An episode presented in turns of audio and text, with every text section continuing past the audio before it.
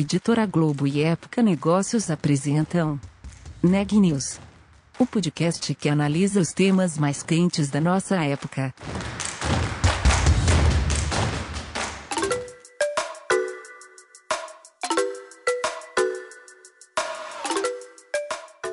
Olá, meu nome é Carolina Unzelt eu sou repórter da Época Negócios. Seja bem-vindo a mais um episódio do Neg News, o nosso podcast sobre como navegar e liderar durante tempos de incertezas. No abre e fecha dos restaurantes durante a pandemia, a digitalização foi um grande caminho a ser explorado pelo segmento. Esse processo envolveu também mudanças tecnológicas de marketing, para se relacionar com um novo consumidor que emerge durante a crise. Esses são alguns dos assuntos que a Ana Carolina Nunes tratou com o entrevistado de hoje. Confira!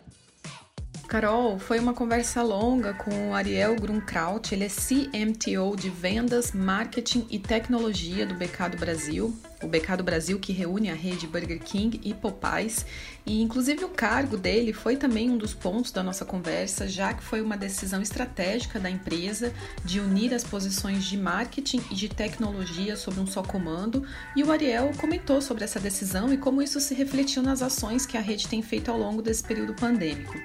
E o BK teve aí uma série de iniciativas na operação deles. Eles também registraram, como outros negócios, um forte impacto nos canais digitais, é, seja pelo aplicativo próprio, aplicativo de parceiros e até mesmo pelos totens que ficaram disponíveis nas lojas, que continuaram abertas como serviço essencial, mas para pedidos para viagem.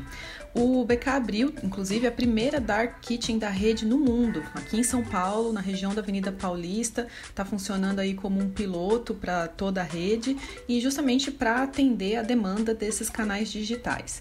O Ariel também contou sobre as campanhas de publicidade que a rede fez e vem fazendo, o relacionamento com o consumidor, falou sobre a adoção de pagamentos digitais e do lançamento do programa de recompensas dentro do Clube BK, que é a iniciativa de fidelização da empresa. Bom, falamos de muitas coisas e que nossos ouvintes podem conferir agora na entrevista completa.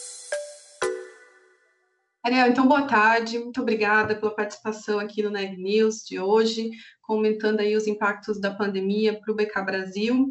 Então, começando por aí, né? Como é que foi um ano atrás esse primeiro impacto da pandemia e todas as consequências, né? Isolamento social, distanciamento social, é, nas operações da rede BK, pensando em movimentação de lojas, em escritórios, como que foi esse primeiro momento para vocês um ano atrás? Nossa, a gente fala agora um ano atrás, né? Parece tanto mais tempo, né? Que já faz tanto tempo, mas na verdade deu um ano essa semana, né? Que a gente entrou uhum. em lockdown e, e, colocamos nossa nossa gente né, protegida, né? Como a gente pôde transferir boa parte, né, do time do escritório que conseguiu fazer o home office, né? Mas temos que lembrar, Ana, que o Burger King é uma, é uma rede de fast food e, e por ser uma rede de alimentação, a gente uhum. se enquadra dentro dos serviços essenciais para a população, né? Então é uhum. importante que as nossas lojas, é, óbvio que com todos os cuidados possíveis, elas pudessem ficar abertas para ajudar com que as pessoas pudessem ter alimentação, né? Nem todo mundo consegue é, ou tem condições de preparar comida dentro de casa todo dia, então é, alimentar as pessoas é um propósito nosso. E há um ano atrás, o, o Burger King já estava, como nós somos uma empresa global, Hum. A gente já estava acompanhando um pouco do que estava acontecendo na Ásia, na Europa, então a gente já sabia que esse era uma, uma crise que vinha muito grande e que a gente precisava estar tá se preparando para o que estava acontecendo. Então, é, rapidamente a gente conseguiu colocar os possíveis times no, do corporativo em suas casas, né, suportar com tecnologia o home office uhum. e também é, definimos claramente as nossas prioridades. Né? Então, nossa prioridade era proteger é, nossas pessoas, os nossos consumidores e a nossa empresa. Né? Então, vários procedimentos de higiene foram reforçados, é, salões foram fechados, uhum. álcool gel disponibilizado, meios de pagamento contactless também disponibilizados, uhum. né? E sabíamos também que tínhamos um papel como empresa na sociedade para cumprir. Quer dizer, mais do que vender hambúrguer, a gente entendia que era um momento também de ajudar de alguma forma. Então, nós somos a primeira empresa também que, que publicamente é, veio ao mercado para informar que iríamos doar um milhão de reais para o SUS. Né? Uhum. Naquela época não se sabia ainda se ia ser gasto com é, respiradores, com vacinas, com remédios, o que, que poderia ser feito, mas nós contribuímos e eu acho que isso ajudou também a criar um movimento que as empresas todas abraçaram, né? O grande parte das empresas no Brasil abraçaram para ajudar 2020 é, hospitais e, e ONGs e tudo que a gente pudesse fazer, né? Doamos também muitas toneladas de alimento para ONGs e projetos de,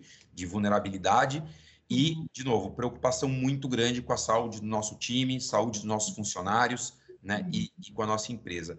Foi um período é, bem duro para a gente, né? Nós, nós, gostamos de estar junto com os nossos restaurantes, mas foi muito importante porque, por outro lado, conseguimos avançar muito em experiências né, que, que permitissem que o consumidor pudesse ter uma experiência segura em nossas lojas. Então, boa parte do que a gente tinha de planos que estavam traçados para os próximos cinco anos foram antecipados e nós conseguimos implementar esses projetos em mais ou menos cinco meses, né, coisas que demorariam cinco anos para acontecer.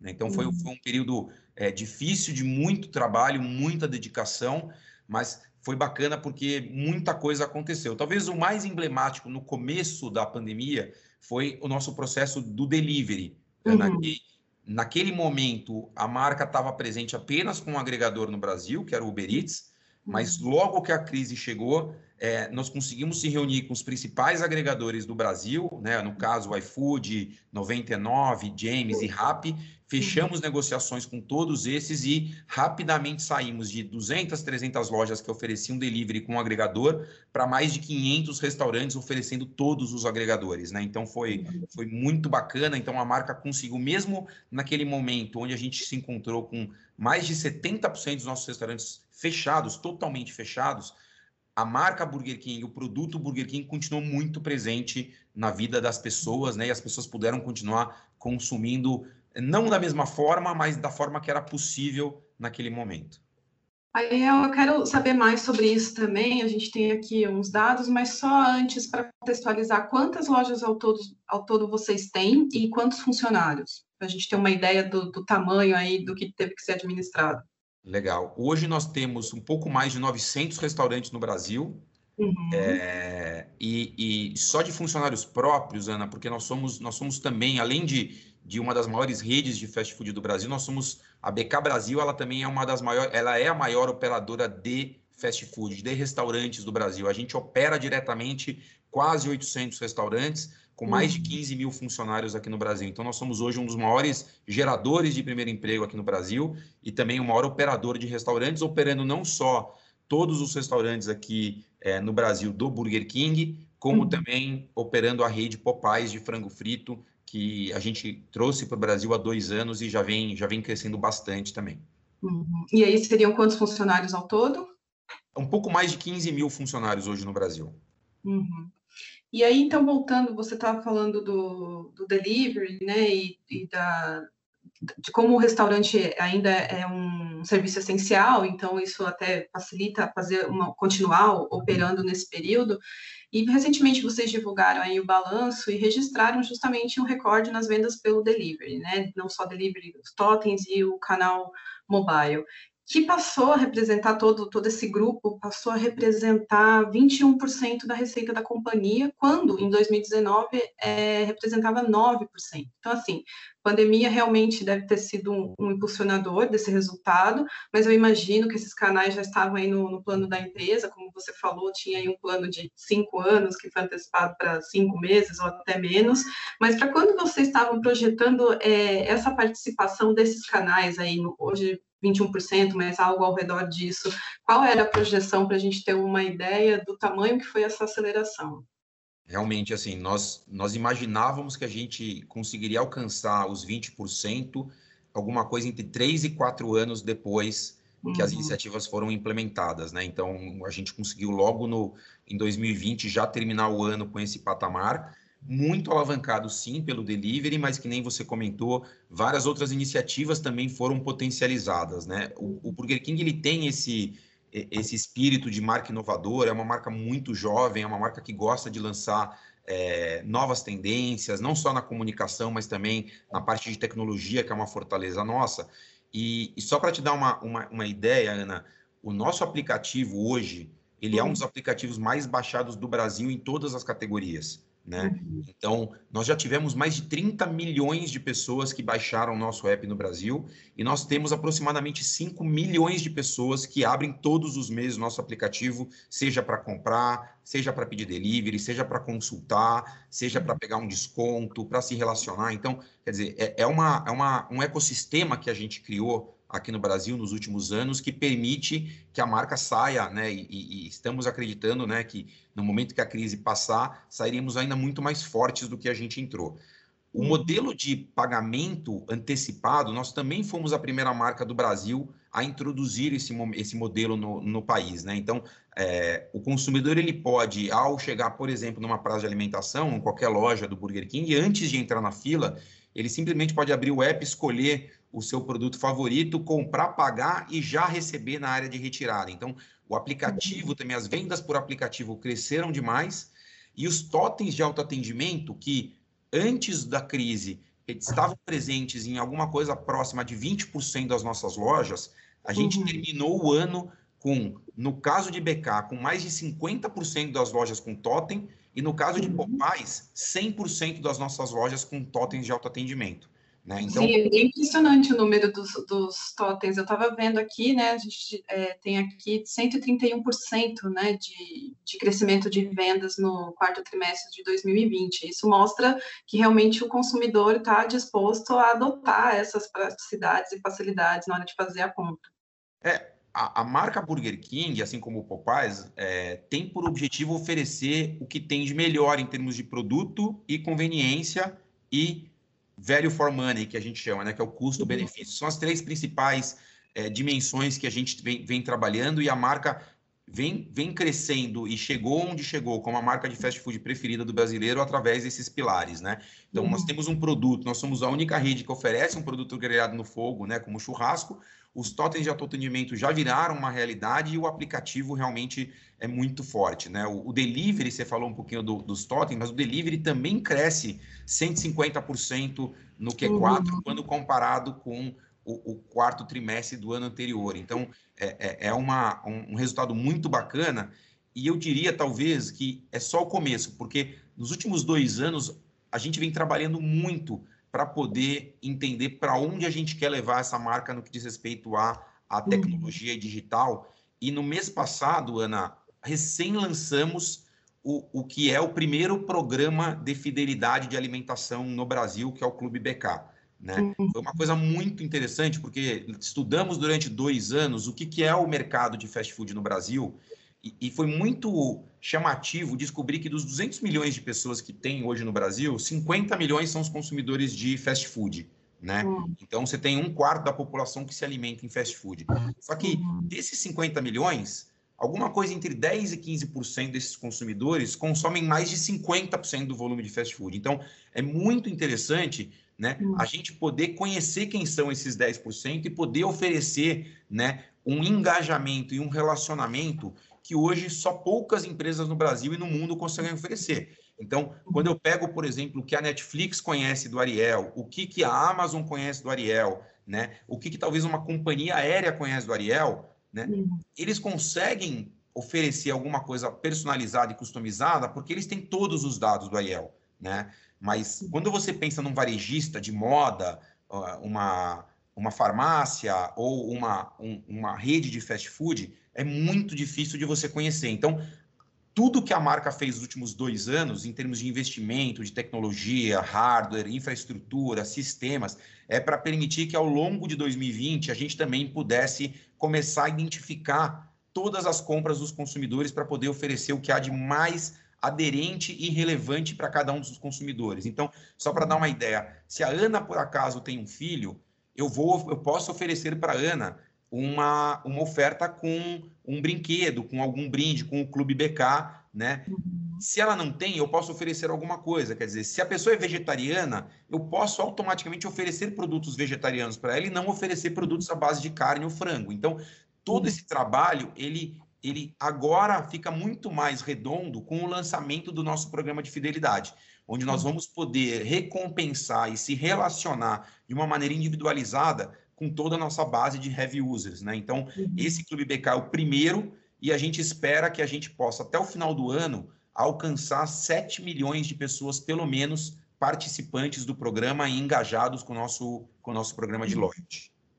Zéria, eu ia justamente te perguntar isso, né? Como é que a transformação digital nesse volume, nesse tamanho que a gente comentou aqui, né, dos canais digitais, delivery, aplicativo, juntando com o clube de, de relacionamento e fidelização do consumidor, como tudo isso impacta para uma rede como o Burger King na, no relacionamento com o consumidor, nos negócios da empresa aqui, mas principalmente nesse relacionamento com o consumidor, que a gente também já vem falando há muito tempo, como o consumidor mudou, está mais exigente, né, tá, tá, as empresas estão atrás da atenção desse consumidor, então todas essas iniciativas, né, como que elas é, se encaixam nesse novo momento entre consumidor e empresas e marcas? Né?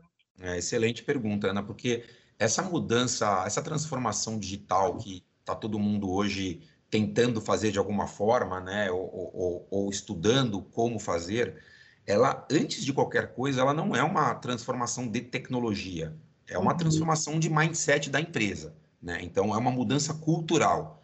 É uma forma diferente de você né, se planejar, de você atuar, de se relacionar, de colocar de verdade o consumidor, né? As pessoas falam assim, pô, mas você não colocava o consumidor? Sempre as marcas e as empresas colocam o consumidor.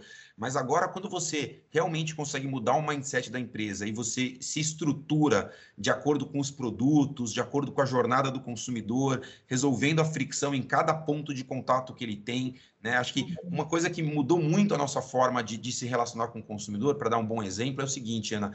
Eu sempre trabalhei é, no marketing, né? E eu estou há 10 anos trabalhando com vendas e marketing no BK, onde o meu papel ele terminava quando o consumidor ia até um restaurante BK e comprava o produto.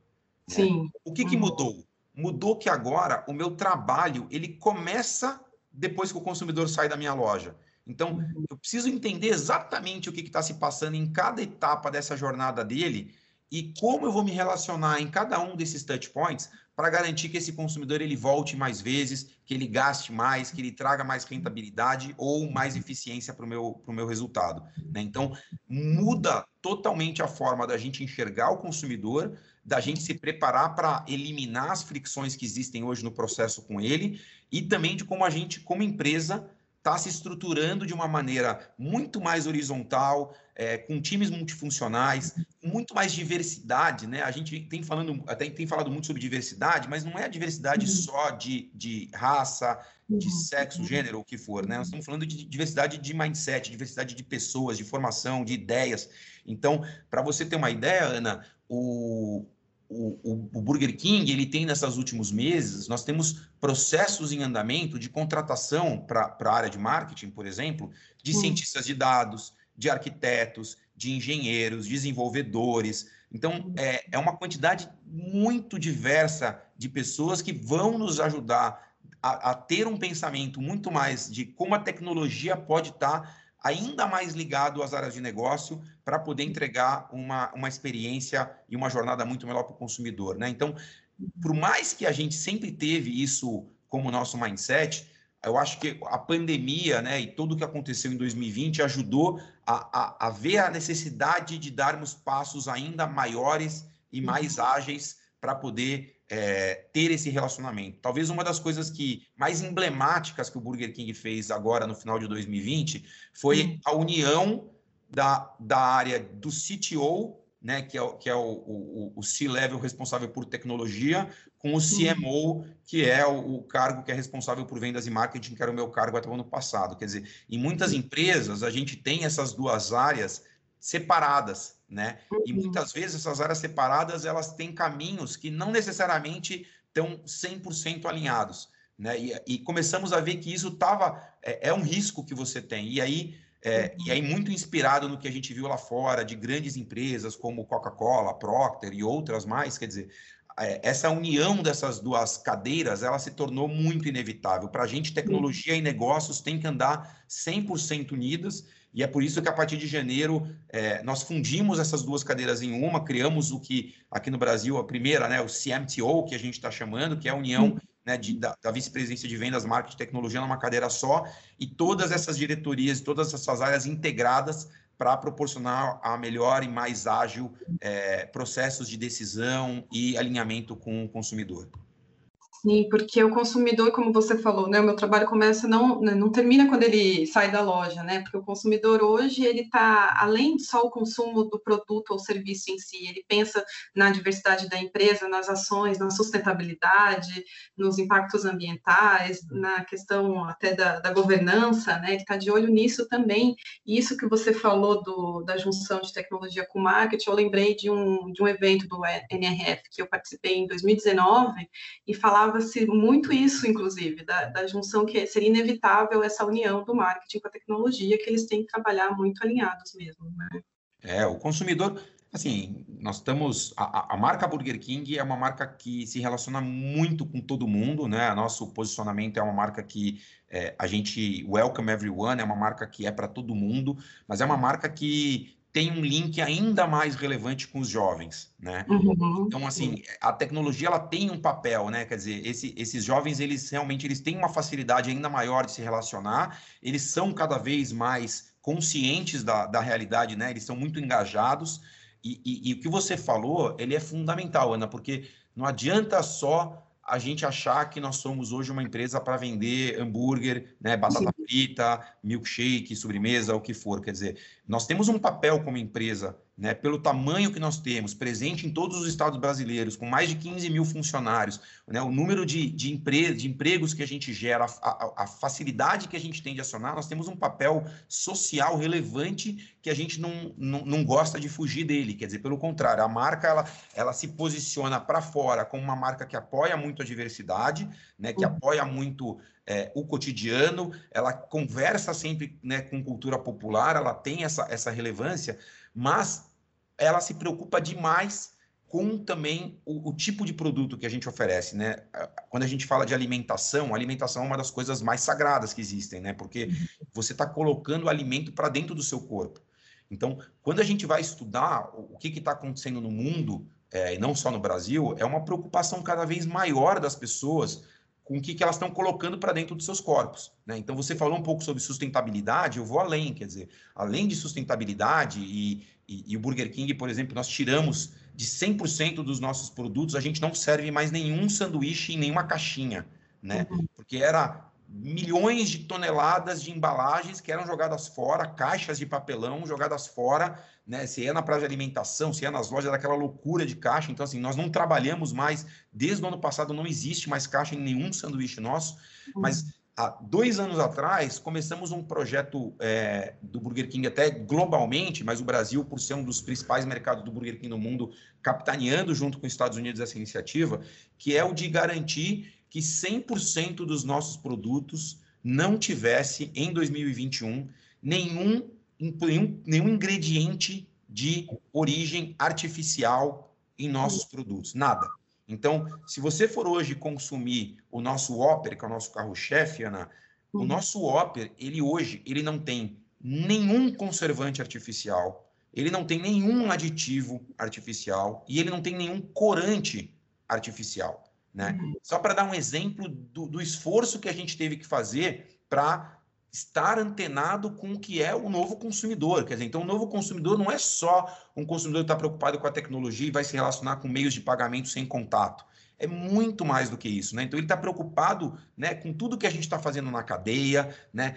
Quais são os fornecedores que nós estamos usando e o que, que tem dentro daquele produto, né? E uhum. no final do ano passado fizemos uma campanha maravilhosa que era o Opera Mofado, para mostrar que, né, diferente de outros produtos que existem, onde você, né, e tem até na internet várias brincadeiras mostrando, né, os sanduíches imortais, que você deixa 10, 20 anos e ele não mofa ninguém, né, não acontece nada com ele, o Ópera hoje é igual um produto fresco na sua casa, quer dizer, o pãozinho da sua casa, depois de 3, 4 dias ele começa a ficar embolorado, Quer dizer, uhum. no Burger King, por que, que não vai ser a mesma coisa? Então, hoje, os nossos produtos, eles estão todos sem conservantes artificiais e eles vão mofar mesmo. Então, tivemos que rever toda a cadeia de suprimentos, logística, entregas em restaurantes, para poder garantir que a gente só trabalhasse com produtos que sejam realmente naturais para o consumidor. Né? Uhum. E pegando o gancho aí da, da campanha que você comentou, é aproveitar e perguntar sobre essa inicia as iniciativas né, do Burger King em relação a essas campanhas, né? Vocês têm aí desde de provocação ao, ao, concorrente, falando de economia recentemente também, com a brincadeira do, do Paulo Guedes. É, e assim, acabou também sendo referência, né, o Burger King nesse sentido. Como que é feito esse trabalho dentro da empresa? Ah, legal. Bom, é, essa campanha, essa campanha foi, foi muito interessante, né? Porque nós fomos procurar quem realmente são, são os, os mais entendidos de economia, né? E não é o Paulo Guedes, o nosso ministro, né? O Paulo Guedes da vida real, né? São os brasileiros realmente que, que entendem de verdade de economia e, e gostam de ir para o Burger King comer o seu Whopper pagando pouco, né? Nós estamos com uma promoção aí que hoje você consegue por R$ 9,90 comprar um Whopper no Brasil inteiro. Então, é, você também consegue é, comprar e fazer economia. Mas a criatividade para a gente, Ana, ela, ela, sempre foi um diferencial competitivo fundamental, né? E isso é muito importante porque nós não temos o mesmo dinheiro que os nossos principais concorrentes, né? Quando você pega os nossos principais concorrentes, eles têm três, quatro vezes mais dinheiro do que a gente para gastar com mídia, com investimentos, com outdoor, televisão, e nós não temos esse dinheiro. Então, para a gente sempre foi uma questão de sobrevivência buscar as campanhas mais criativas, né? Ter muita agilidade para colocá-las no mercado antes que todo mundo, para poder realmente ser uma marca que vai ser lembrada. Então, por mais que eu tenha hoje menos de quatro vezes o dinheiro do nosso principal concorrente, nós conseguimos ter a mesma lembrança das propagandas que o nosso principal concorrente tem com quatro vezes mais dinheiro. Então, a gente precisa ser mais efetivo e a criatividade para a gente é o que permite a gente, a gente conseguir atingir esses níveis de, de, de lembrança de propaganda e de também chegar ao patamar que a gente chegou de ser a marca de fast food preferida hoje no Brasil. É, então, criatividade para a gente é fundamental, a, a, ambição criativa é muito grande, nós temos parceiros excelentes nessa jornada, então tudo que a gente pede, brifa, é, tem por objetivo ser realmente fora da caixinha, é aquelas coisas que dá medo, né? Então dá um frio na barriga, mas a gente tem também bastante coragem para arriscar, então não adianta também não ter coragem, porque essas coisas que nunca ninguém fez dão medo mesmo, você não sabe o que, que vai acontecer. Então tem que ter coragem para arriscar. E agora a gente entra numa nova etapa, né? Que é não só a etapa da tecnologia como core, né, de rever o papel da tecnologia, então ela deixa de ser suporte e ela passa a ser o core da nossa empresa, junto com os nossos produtos grelhados no fogo, né? Mas a gente tem falado que a tecnologia por si só ela não vai suportar a nossa ambição de continuar crescendo o que a gente quer crescer. Então, é, o nosso diferencial daqui para frente é a união da tecnologia com a criatividade, né?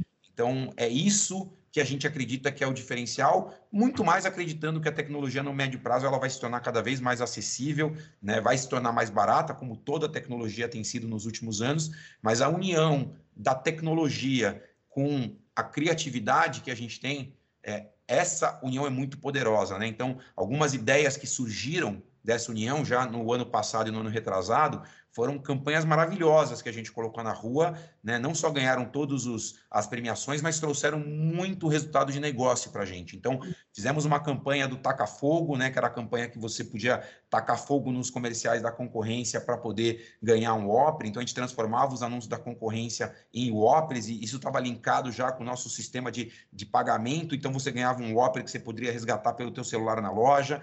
Fizemos uma campanha durante a pandemia que era a campanha do, do Ficar em Casa é Fogo, onde a gente, por geolocalização, sabia exatamente qual era a casa dos consumidores, né, dos, no, pelo aplicativo.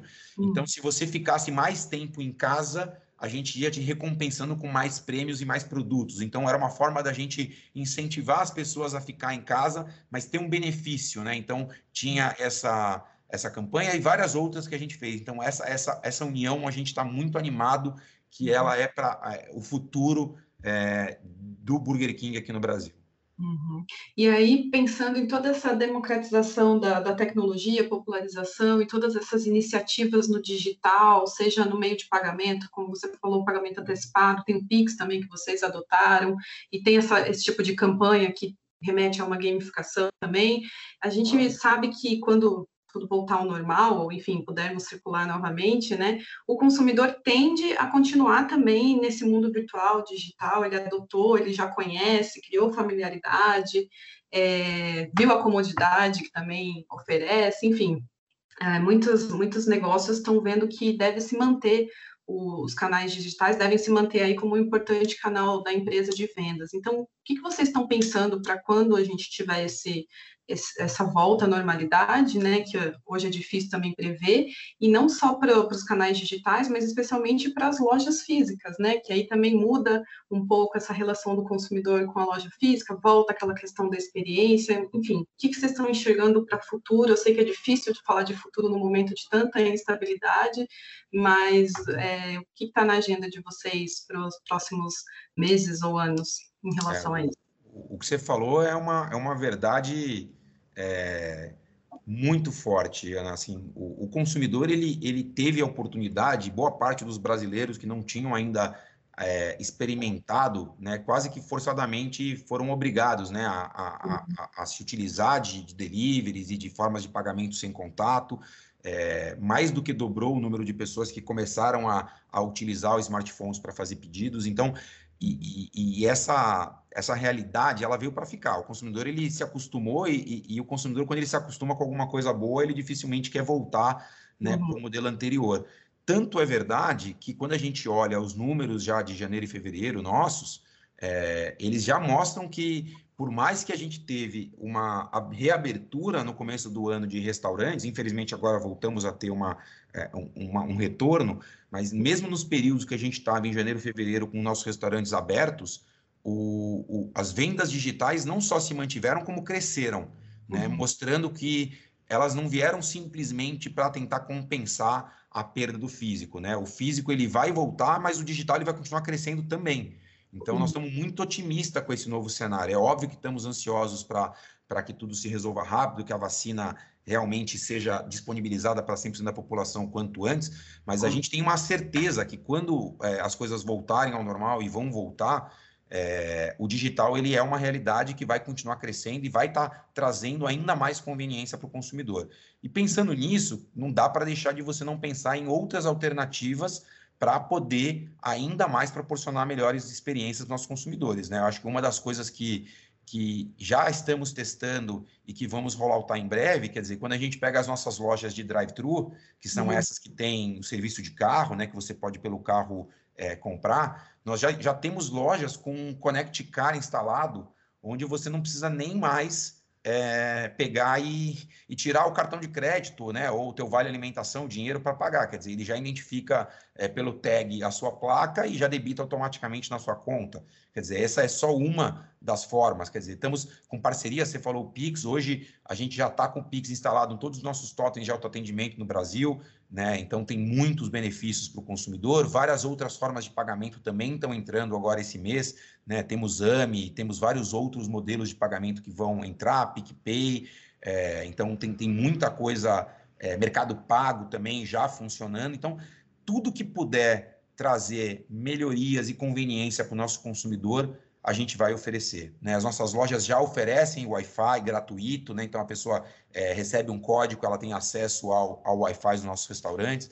Então tem muita coisa bacana vindo aí e com certeza o consumidor vai ser o grande beneficiado de toda essa revolução e transformação que, tá, que a gente está passando. Mas, de novo, né, a transformação ela é muito mais do que só entregar uma experiência melhor para o consumidor. Né?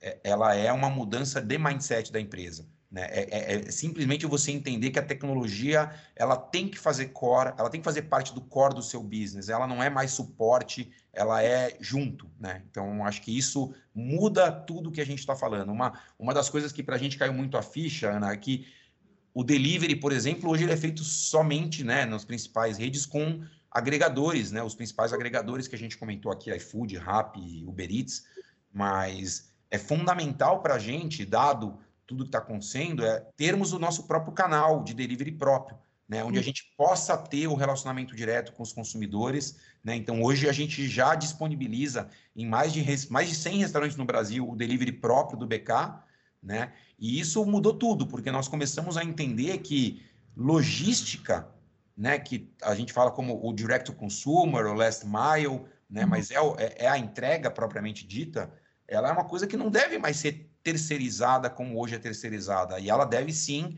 é, fazer parte do nosso core. Né? A gente tem que poder é, garantir para o consumidor na sua casa exatamente a mesma experiência que ele teria num restaurante BK.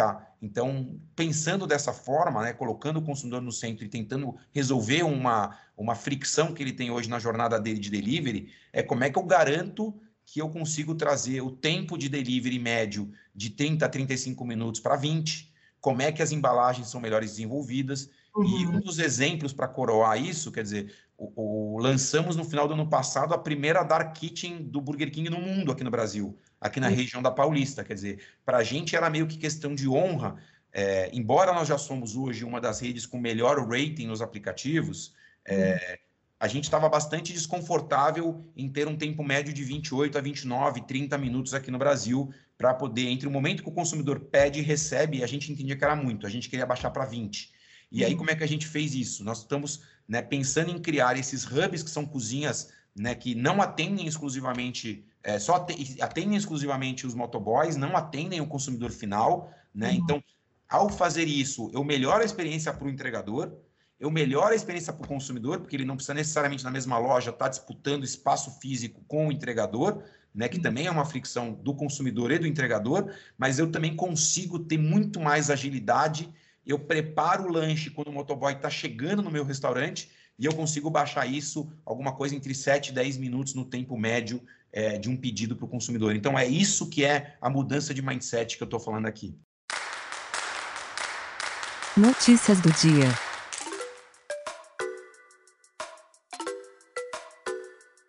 A fase emergencial da quarentena no estado de São Paulo pode ser prorrogada por mais 15 dias, segundo o Comitê de Médicos que orienta o governo. Com isso, as medidas mais restritivas permaneceriam até o dia 30 de março.